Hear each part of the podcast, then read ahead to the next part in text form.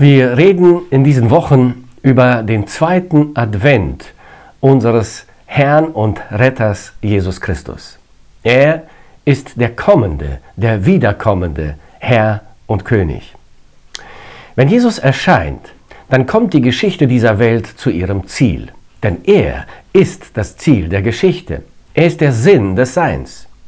Die gesamte Sehnsucht der Schöpfung ist auf ihn ausgerichtet. Er ist die Hauptperson der Geschichte, die Hauptperson der Heiligen Schrift. Und wenn er kommt, wird er die Menschen in zwei Gruppen teilen. Er wird sie voneinander trennen, die Guten von den Bösen, die Frommen von den Gottlosen, die Gerechten von den Ungerechten, die Schafe von den Böcken.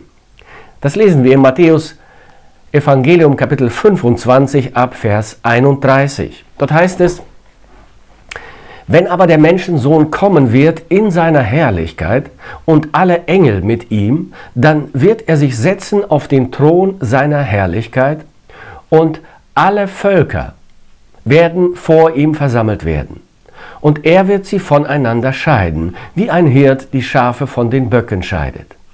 Und wird die Schafe zu seiner Rechten stellen und die Böcke zur Linken. Nun, von der ersten Seite der Bibel heißt es, er wird kommen. Moses und die Propheten haben auf ihn hingewiesen und gesagt, er kommt. Hofft auf ihn, wartet auf ihn, er wird kommen. Und dann geschah Weihnachten.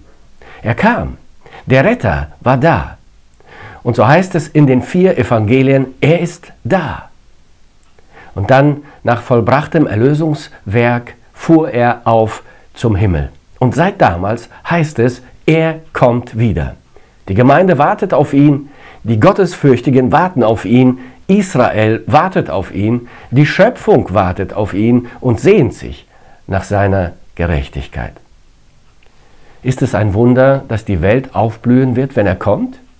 Nein, denn er ist der Friedefürst, der König des Friedens. Und wenn er kommt, dann bedeutet das nicht nur Gericht, sondern auch Gerechtigkeit und es bedeutet Gnade. Er sagt, und er wird seine Engel senden mit hellen Posaunen, und sie werden seine Auserwählten sammeln von den vier Winden, von einem Ende des Himmels bis zum anderen. Er wird seine Auserwählten sammeln. Das sind alle, die den Antichristen nicht angenommen haben. Alle, die auf ihn, den wahren Messias, gewartet haben. Er kommt, um Israel zu erlösen und um sein Friedensreich aufzubauen. Und das Fantastische ist, er kommt, um zu bleiben. Das erste Mal kam er, um zu leiden und zu sterben. Und nach seiner Auferstehung ging er wieder weg. Er fuhr auf zum Himmel. Aber er versprach, ich werde wiederkommen. Und wenn er wiederkommt, wird er sein Volk nie wieder verlassen. Er wird kommen, um für immer der König der Welt zu sein und zu bleiben. Sein Kommen ist permanent, endgültig er kommt, um zu bleiben. Und er kommt sichtbar, er kommt leiblich konkret. Zacharia sagt uns, siehe, seine Füße werden an jenem Tag auf dem Ölberg stehen, der im Osten gegenüber von Jerusalem liegt. Der Ölberg wird sich in der Mitte spalten und es entsteht ein gewaltiges Tal von Osten nach Westen. Die eine Hälfte des Berges weicht nach Norden und die andere Hälfte nach Süden. Wenn er kommt, kommt er mit einem großen Gefolge. Er sagt, denn es wird geschehen, dass der Menschensohn kommt in der Herrlichkeit seines Vaters mit seinen Engeln und dann wird er einem jeden vergelten nach seinem Tun. Die Engel sind in seinem Gefolge, aber auch die Gemeinde, die bereits seit der Entrückung bei ihm sein wird. Seine Brautgemeinde hat ja im Himmel bereits die Hochzeit mit ihrem König gefeiert und sie begleitet ihn jetzt auf seinem Siegeszug. Zacharia hat das vorausgesagt, dann wird der Herr mein Gott kommen und alle Heiligen mit ihm. Er kommt, um sein tausendjähriges Friedensreich aufzubauen. Es entspricht der Gerechtigkeit und der Weisheit Gottes, dass diese Welt nicht im Wahnsinn der Gottlosigkeit endet, sondern dass die Geschichte der Menschheit auf dieser alten Erde mit einer wunderbaren Zeit des Friedens, des Wohlstandes und der Gotteserkenntnis unter der Regierung von Jesus Christus zu Ende geht. Jesaja sagt in Kapitel 60 ab Vers 17, und ich will den Frieden zu deiner Obrigkeit machen und die Gerechtigkeit zu deinem Herrscher.